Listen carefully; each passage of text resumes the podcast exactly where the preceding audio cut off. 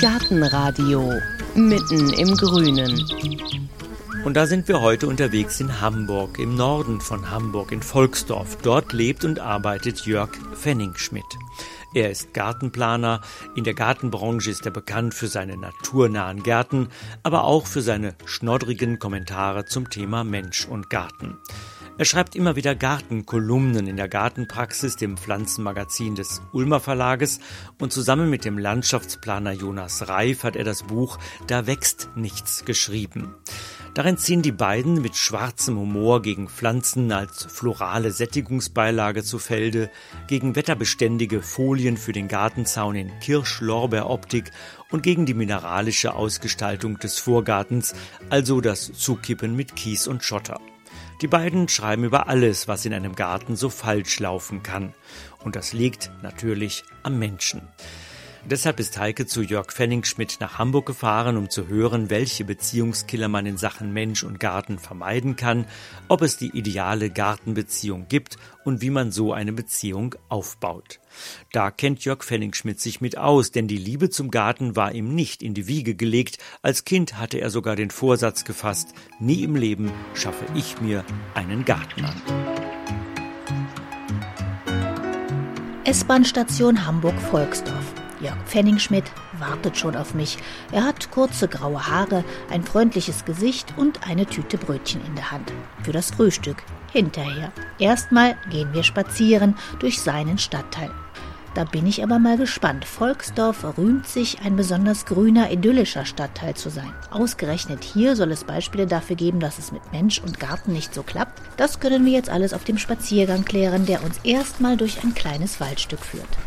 Wir haben ja vorher telefoniert, bevor ich hier hingekommen bin. Und da habe ich gesagt, welches ist denn so Ihr Lieblingsthema? Und da haben Sie gesagt, die Beziehung der Leute zu ihren Gärten. Warum?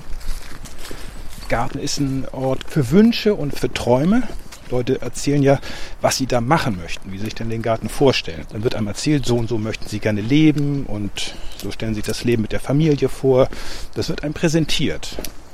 Und das ist natürlich immer ganz interessant, sich das anzugucken, ob das überhaupt der Realität entspricht. Da wünscht sich jemand, naja, so einen japanischen Kiesgarten, so gehakt und so, so einen Zen-Garten.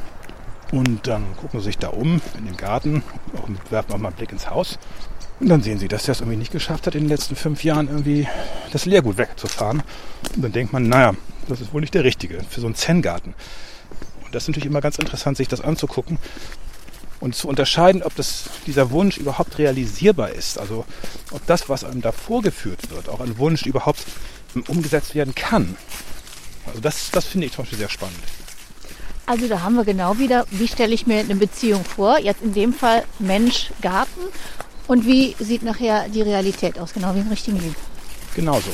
Genau so. Und das Problem ist, dass wir eben sehr viel geprägt werden durch Bilder, die von außen an uns herangebracht werden und die uns sagen, so und so ist das gute Leben. Und das gehört zum guten Leben dazu. Und der Garten gehört eben auch dazu. Und da muss der Garten funktionieren. Aber dass die Leute selber etwas tun müssen, also nicht nur Sachen irgendwie erwerben, sondern die Sachen tatsächlich in Besitz nehmen. Was auch tatsächlich bedeutet, sich damit auseinanderzusetzen. Das ist der Punkt, den die wenigsten begreifen. Also es gibt Gärten, die macht man für Menschen und dann stellt man fest, die sind da nie gewesen. Also man geht da zwei Jahre später hin und das Mobiliar steht noch genauso, wie man es hingestellt hat, weil die damit überhaupt nicht umgehen können. Dann kann ich natürlich als Planer eine ganze Menge verkehrt gemacht haben, weil ich das nicht erkannt habe. Aber es ist häufig so, dass mir Leute auch von sich selbst ein ganz, ganz anderes Bild vermitteln. So möchten sie gerne sein, das, so möchten sie gerne leben, aber das haben sie eigentlich nie geschafft. Dieses Auseinanderdriften von Realität und Wunschbild, das ist extrem geworden in letzter Zeit. Wie sieht denn eine ideale Beziehung zum Garten aus? Die kann ganz unterschiedlich aussehen. Die kann lustig, chaotisch aussehen. Das habe ich mal erlebt in einem Garten in Holland. Der Mann hieß José de Buc und das war ein Postbote. Der hat uns eingeladen und wir waren da mit 20, 30 Gärtnern bei dem. Und der Garten sah aus wie eine Kirmesbude. Das war unglaublich. Da hat alles durcheinander geblüht. Da war überhaupt kein System. Aber wir kannten nicht eine einzige Pflanze, weil der alles gesammelt hat. Und der ist da rumgelaufen, so ein kleiner dicker Mann und ist echt in Höchstform gewesen. Und wir haben richtig Spaß gehabt, weil das war das, wofür er das gemacht hat. Und äh, alles gesammelt und bunt und es war irre. Und das fand ich toll. Das hat mir Spaß gemacht. Und dann gab es einen anderen Garten. Das war eine alte Dame und die hatte da äh, eine Gartengestalterin, Mia Gewert. Und der Garten war einfach wunderschön. Er entsprach ihrem Alter, er war gewachsen. Er strahlte eine Ruhe aus. Das heißt, in dem Moment, wenn es einen Gleichklang gibt zwischen der Person und dem Garten, wenn sich das in irgendeiner Form widerspiegelt, das kann bunt und schräg sein, das kann exotisch, das kann ruhig sein, aber dass sie das Gefühl haben, sie lernen tatsächlich jemanden kennen durch seinen Garten, dann finde ich einen Garten schön. Das muss nicht mein Stil sein. Ich muss das überhaupt nicht schön finden, aber das sind die Gärten, die, die ich interessant finde. Was mich nervt, sind diese Abziehbildergärten, diese zum tausendsten Mal irgendwie einen weißen Garten von Sissinghurst oder irgend so ein Scheiß. Also das, das nervt mich. Das mache ich nicht haben. Das finde ich öde. Das ist repräsentieren. Aber was repräsentiert es denn? Außer Langeweile. Wir sind raus aus dem Waldstück und biegen in eine Straße ein. Links und rechts ist es nur noch Elend. Hier haben wir jetzt die klassischen Gärten, Ja. die eingezäunt sind mit grauem Kunststoff. Sichtschutz, Scheißdreck. Plastik, Sichtschutz, Scheißdreck. Vor Stabgitterzaun. Dahinter ist das übliche Lauenburger Kleinstadtpflaster. Komplett zugeballert. Auf diesem Grundstück stand mal ein Haus. Heute sind das, keine Ahnung, 12 oder 14 Wohneinheiten. Thuja dominiert, zugepflastert. Ist es tatsächlich entsorgt, weil es bedeutet für den Besitzer, dieser Teil macht mir keine Sorgen mehr. Das heißt, er gibt mir Zeit und Gelegenheit, mich um andere Dinge zu kümmern, die wesentlicher sind. Und das muss man irgendwie auch akzeptieren. Menschen, die sich mit Garten beschäftigen, die in Gartengesellschaften sind und Gartenbücher lesen, gehen immer davon aus, dass das ganz wesentlich ist. Das ist es aber nicht. Für viele Leute ist der Garten völlig unwesentlich geworden und äh, ist auch nicht mehr Ausdruck ihres sozialen Status oder sonst irgendwas. Das gibt es auch. Aber für diese Leute hier in, in diesen Siedlungen, und von denen gibt es immer mehr, ist es ganz offensichtlich nicht der Fall. Ach Gott. Also hier sind wir jetzt an einem Garten. Der ist sehr kubisch irgendwie aufgebaut, sowohl horizontal als auch vertikal, weil da sind so viereckige Platten und dann sind dreidimensional in Kubus geschnittene Buchenhecken. Alles ist immer nur in so viereckige Stahlhochbeete gepflanzt. Was, man da sieht, ist, dass allgemein äh, einer Pflanze weniger zugetraut wird in gestalterischer Hinsicht, also Strukturen zu bilden, Räume zu bilden. Das wird immer nur, also allerhöchstens Hecken zugestanden, dass sie das machen könnten. Aber Stauden zum Beispiel wird das überhaupt nicht zugestanden, freien Gehölzen auch nicht. Das ist ganz eigenartig. Und deswegen werden häufig dann irgendwelche Cortenstahlgeschichten genommen oder ähm, Gabionenwände oder sonst irgendwas, wo man sagt, die machen Struktur, die ordnen einen Raum. Das können Stauden genauso machen. Und was der Garten auch vermissen lässt, das ist auch eine gewisse sinnliche Komponente einfach. Also es war nichts, was sie anfassen können. Es war nichts, was sich bewegt. Es war kein Duft. Also die ganze sinnliche Komponente von Pflanzen war da völlig außen vor gelassen. Es war ja nichts, wo sie mit den, mit den Händen durchgehen können, zum Beispiel was sie feinen Gräsern oder dass, dass, dass man da einen Duft hat oder so etwas. Erstarrte Natur. Love, love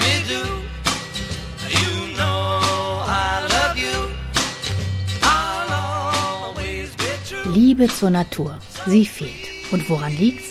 Im Zweifelsfall an den Eltern, mein Pfennigschmidt. Love me do. Ja, was erleben Sie denn da so, wenn Sie einen Kita, einen Garten einrichten, zum Beispiel? Dann erlebt man, dass im Vordergrund der Gartenarbeit von den Eltern nicht vermittelt wird, dass es Spaß macht, sondern dass es gefährlich ist. Fass dies nicht an, mach das nicht, pass auf, Achtung, hier ist was giftig, da ist, könnte was stechen. Man muss sich einfach mal klar machen, äh, wie groß ist die Gefahr, die tatsächlich, dass Kinder, was weiß ich, Eisenhut auffressen oder, oder sonst was. Das ist einfach Quatsch. Oder Eiben, Eibenkerne zerbeißen. Also müssen ein Pferdegebiss haben. Das geht überhaupt nicht. Ich erzähle den Leuten noch meistens, dass äh, die meisten Sachen, die giftig sind, dann eben auch brennend schmecken. Und das heißt, man nimmt das im Mund und spuckt das sowieso wieder aus. Da wird einem vielleicht ein bisschen schlecht von, hat man irgendwie einen Tag ein komisches Gefühl im Bauch, aber das war's auch. Das sind alles Sachen, die man irgendwann selber mal gemacht hat. Irgendwie sich überfressen hat an unreifem Obst, dann hat man irgendwann mal einen Tag gekotzt und war's gut.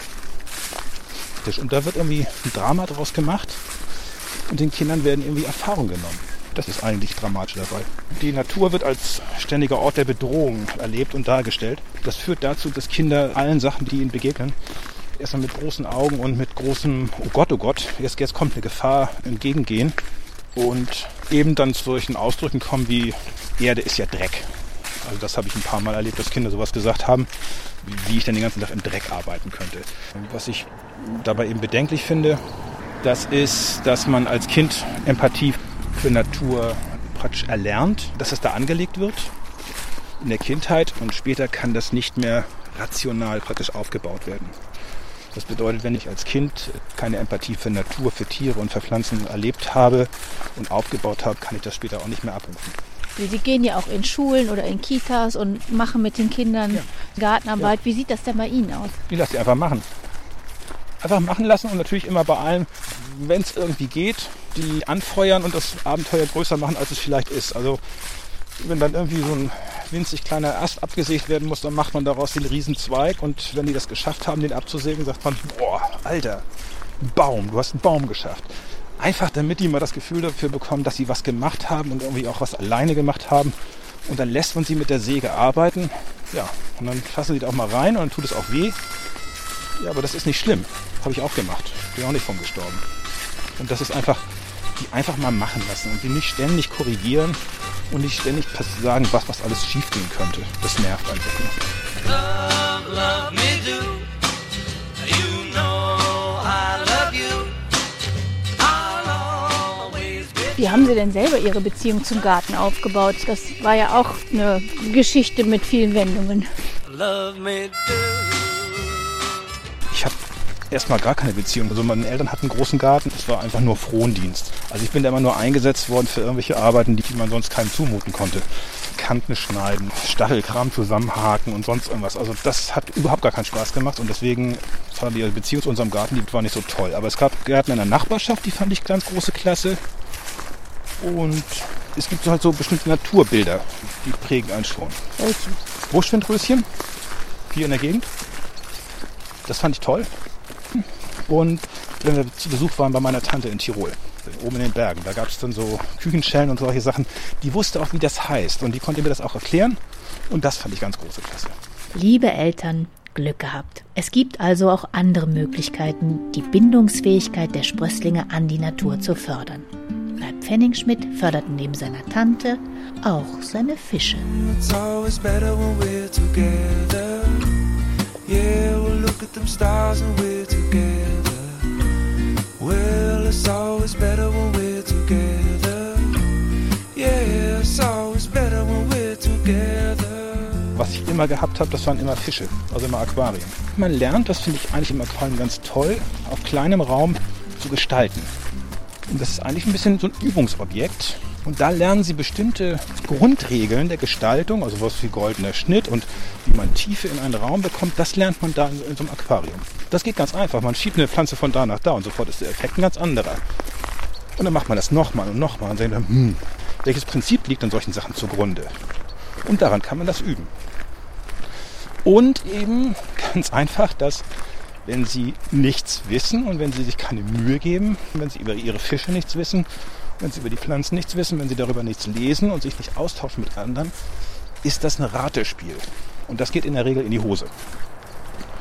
Bedeutet, vor dem, vor dem schönen Gärtner, bevor irgendwas schön aussieht, bedeutet, steht immer das Mühe machen.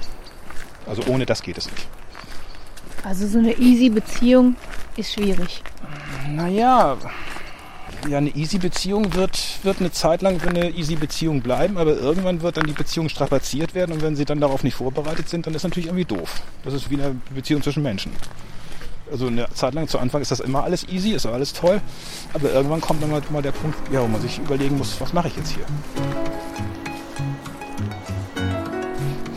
Man lässt sich helfen beim Überlegen von einem Fachmann.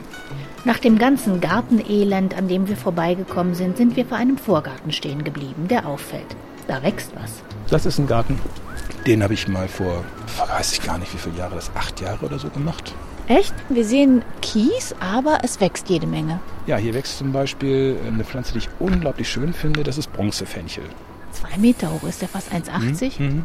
Das ist genau der Standort, den er mag, nämlich knochentrocken in der Hauswärme zu stehen, an einem Boden, der unglaublich gut trainiert ist. Die Wurzel von dem Fenchel, die wird wahrscheinlich längst unter dem Fundament vom Haus sein. Den wird man auch nie wieder ausgraben können. Er sät sich natürlich auch ganz kräftig aus, das muss man auch sagen. Er kann zur Nervensäge werden. Aber es ist die Pflanze, die am meisten Insekten holt. Jetzt geht es mal nicht um diese Bienen. Das heißt immer, oh, die Bienen, die Bienen. Um die Bienen kümmert sich der Imker. Also diese Apis mellifera, mellifera oder wie die Honigbiene heißt, die ist nicht in Gefahr. Die, um die es geht, das sind diese ganzen äh, Schwebefliegen und Solitärbienen und, und irgendwelche kleinen furzeligen Wespen die man kaum sieht und die sind tatsächlich gefährdet. Und das ist das Tolle, ein Fenchel, wenn man wie nachgezählt in der Schweiz, 370 äh, bis 380 Besucher am Tag die an eine Fenchelblüte herangehen. Gleichzeitig ernährt ein Fenchel auch noch den Schwalbenschwanz, also den großen, wunderschönen Schmetterling. Im Gegensatz zum Schmetterlingsflieder, der einfach nur dem ein bisschen Nektar bietet, ist der Fenchel eine Pflanze, die die Raupe ernährt. Und bevor ich den Schmetterling habe, am Schmetterlingsflieder, brauche ich erstmal die Raupe. Und was ich eben auch schön finde, das ist, Sie haben es gerade gesagt, eine Höhe von zwei Metern und trotzdem ist es eine durchsichtige Pflanze. Das bedeutet, ich kann sie auch in kleinen Gartenräumen einsetzen, weil sie hoch aufragend ist und trotzdem ist es eine Pflanze, durch die ich durchgucken kann. Das macht so einen, so einen schleierartigen Charakter. Und wenn man mal beschreibt, das ist also jetzt ein kleiner Vorgarten hier, so ein schmales Band, ein heller Kiesweg. Das ist jetzt auch was Pflegeleichtes und trotzdem abwechslungsreich? Es ist pflegeleicht und der Garten ist jetzt acht Jahre alt oder so. Ich kannte den Bauherrn vorher und der sagt, wir ziehen jetzt um. Wir haben aber nur noch ein ganz, ganz geringes Budget. Ist damit irgendwie ein Garten möglich? Also es gibt ja bestimmte Sachen, die man machen muss. Hier eine Zuwegung und hier ein Parkplatz und, und, und. Der muss gepflastert werden. Da geht schon mal eine ganze Menge Geld weg. Kann man mit dem Rest irgendetwas machen? Und ich glaube, der ganze Garten hat die komplette Anlage, es geht ja hinten noch weiter, das sind die riesigen Gehölze da hinten, die man da sieht. Der hat, glaube ich, alles in allem irgendwie 2000 Euro gekostet. Und das Schöne ist, man kann mit solchen Sachen anfangen und später, wenn ich nicht mehr, nicht mehr weiß, wohin mit dem Geld, dann kann man ja sagen, okay, dann macht man das alles neu. Also das heißt, ich kann eine gute Beziehung zum Garten mit relativ wenig finanziellem Einsatz aufbauen. Wie sieht es aus mit der Arbeit hier zum Beispiel? Der Besitzer ist gärtnerisch null, absolut null vorbelastet und er kriegt es irgendwie gebacken. Und dafür, dass er wirklich gartenmäßig zwei linke Hände hat, scheint das Ganze zu funktionieren. Ist natürlich auch immer die Frage, welchen Anspruch ich jetzt habe. Also wenn ich jetzt natürlich extrem pingelig bin und jetzt war aber 14 Tage mal keine Blüte, ja, dann hm, müsste man natürlich auch mehr machen. Aber wenn man sagt, ach, eigentlich sieht es vernünftig und ganz nett aus und es blüht immer noch mehr als bei den Nachbarn, dann ist der Garten gelungen. Wie wichtig ist denn dann für den Start in eine gute Beziehung, dass man sich einfach auch mal am Anfang so ein bisschen Beratung holt? Die Beratung würde einem erstmal darauf aufmerksam machen, auf was ich überhaupt achten sollte. Also was ganz komisch ist, dass es immer weniger Leuten eigentlich klar ist, dass, dass Pflanzen als Lebewesen bestimmte Bedürfnisse haben. Also ich kann jetzt nicht einfach sagen, ja, mir ist doch egal, ich finde aber blau schön, deswegen ist Rittersporn hier toll und pflanzt das dann da rein.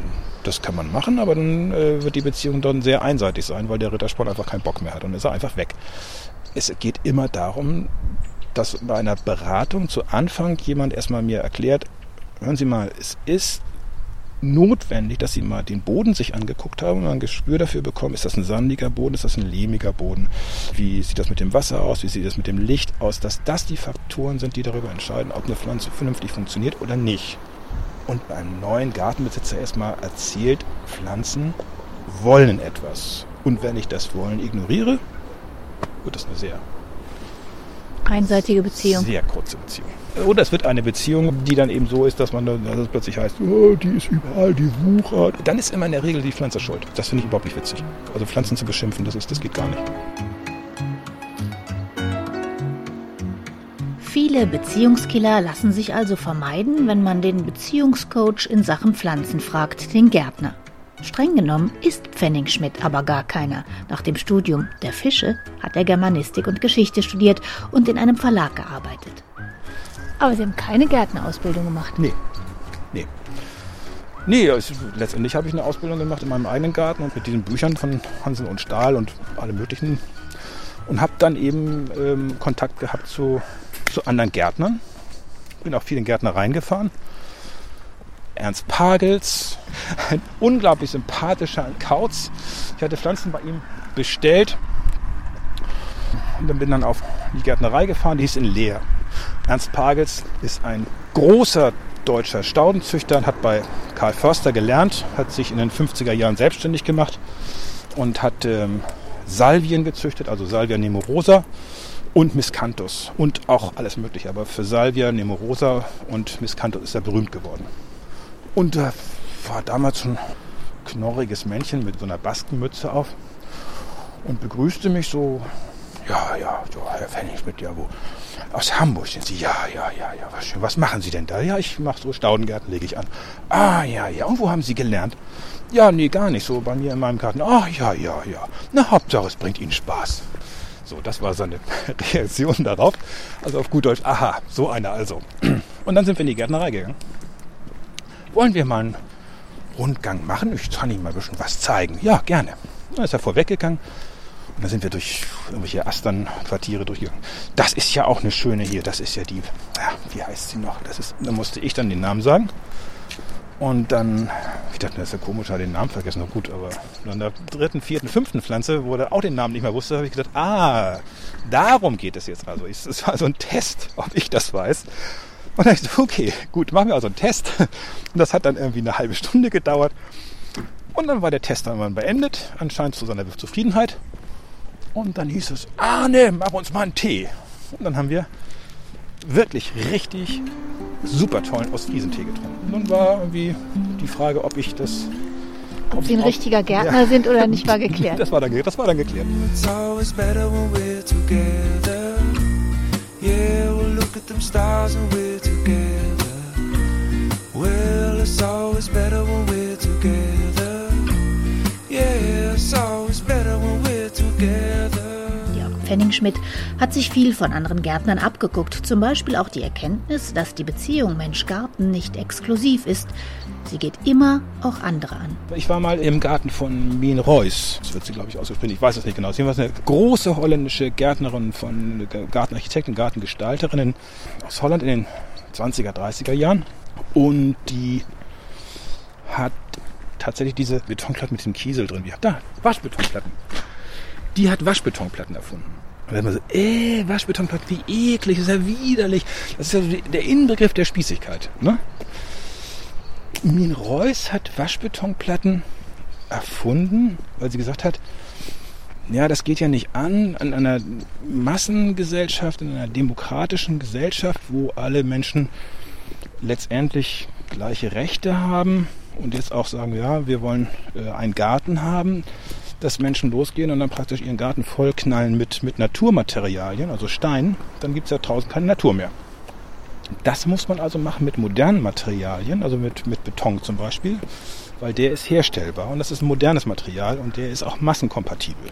Die Idee dahinter, also hinter der Waschbetonplatte, war also eine unglaublich demokratische Idee. Und das finde ich schon toll. Also nicht zu sagen, jetzt der Betonstein ist hässlich, weil er ein Betonstein ist, sondern ich könnte einen anderen Stein nehmen. Dann nehme ich einen chinesischen Granit, aber ich muss mir schon mal angucken, wo kommt denn der her? Was bedeutet das für die Landschaft in China oder für die Landschaft, ganz egal wo, wo solche Sachen abgebaut werden? Ich will es hier schön haben, aber das geht auf Kosten von irgendjemandem, auch von Leuten. Und dann kriegt plötzlich eine Betonplatte, kriegt dann schon für mich eine andere Wertung. Und dann ist es häufig so, man sieht das beim Mien Reus in den Gärten, die hat die wunderschön eingesetzt, diese Sachen, ganz moderne Materialien, auch Plastikrecycling zum Beispiel. Und wenn man das offensiv und gut einsetzt, dann ist das ein tolles Material. Dann kann auch wirklich eine Betonplatte im Garten kann etwas ganz, ganz Tolles sein. Also Ich würde über sowas Gedanken zu machen, finde ich zum Beispiel klasse. Aber das heißt, man muss offen bleiben und auch Neues zulassen. Ja, es ist wie bei dem Kirschlorbeer. Nicht der Kirschlorbeer als solches ist eklig und widerlich, sondern die, es ist immer die Art und Weise, wie es eingesetzt wird.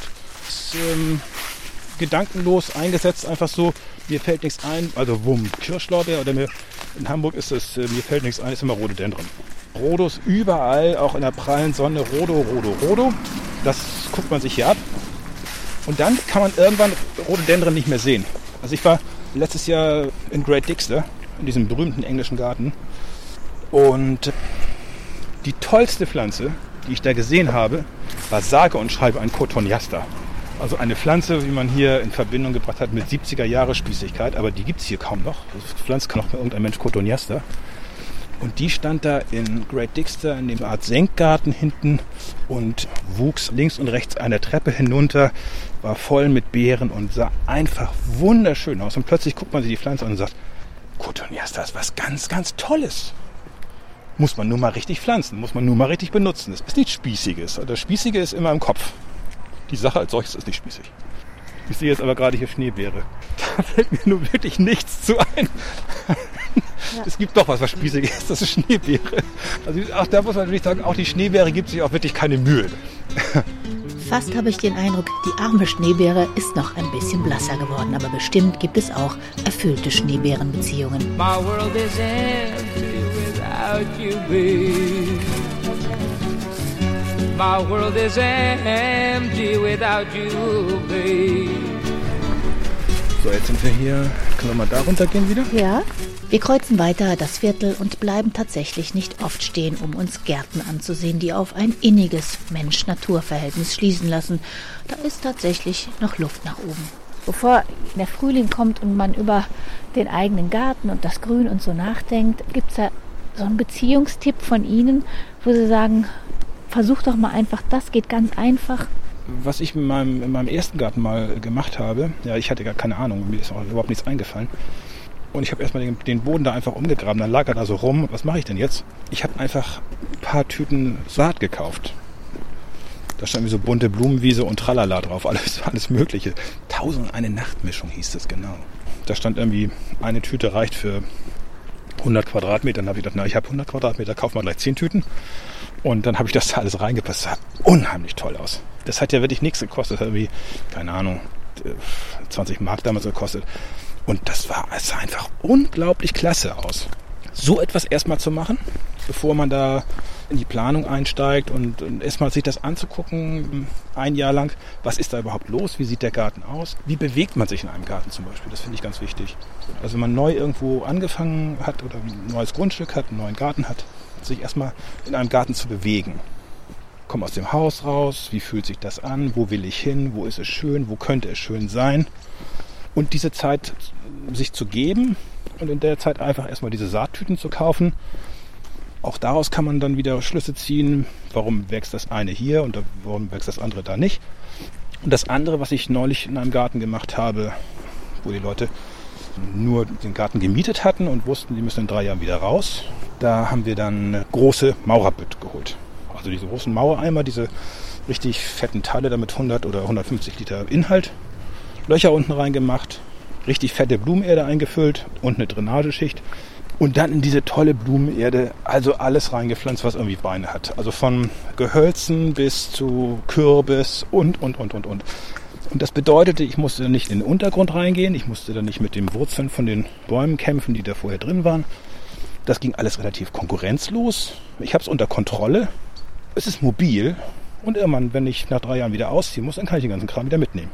Es war ein unglaublich toller, wunderschöner Garten, der wirklich nur aus diesen Kübeln bestand. Und das fand ich eigentlich so, dass, wow. Meine Schwester hatte das mal gemacht. Die wollte irgendwie so einen Gemüsegarten haben. Ging bei ihr aber nicht, weil das alles durchzogen war von solchen Tannenwurzeln. Holte doch einfach so eine Kübel, packt da was rein, hat sie vier Kübel und hat sich aus diesen vier Kübeln tatsächlich echt ernährt. Dann muss man sich halt drum kümmern, um Bohnen und diesen ganzen Kram. Aber das kam aus vier großen Kübeln raus. Und das geht auch auf dem Balkon. Genau. Das ist so ein kurzfristigeres Gärtnern. Ich finde immer Sachen gut, die man jederzeit wieder ändern kann. Und deswegen finde ich auch so eine Kiesgeschichte, so Kieswege gut, weil man kann sie ohne großen Aufwand später mal verändern. Das ist bei, bei gepflasterten Geschichten ist das anders.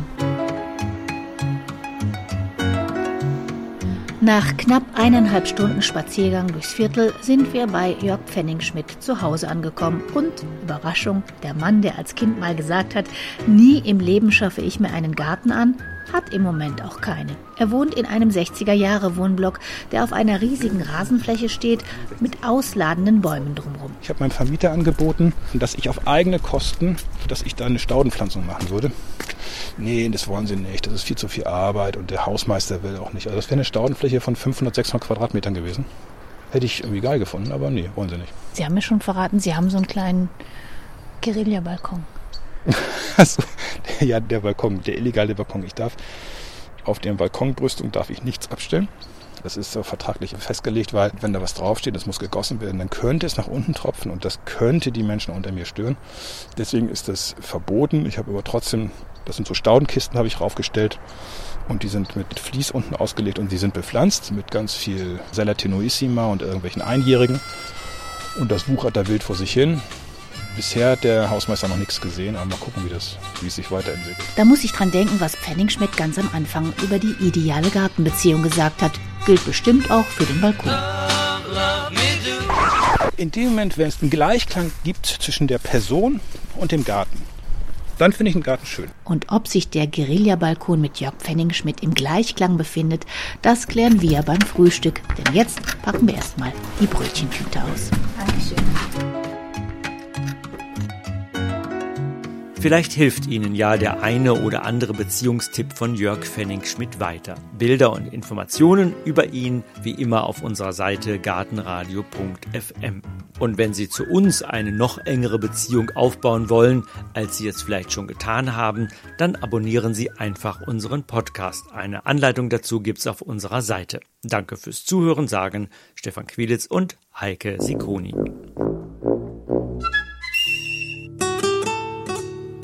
Gartenradio Gezwitscher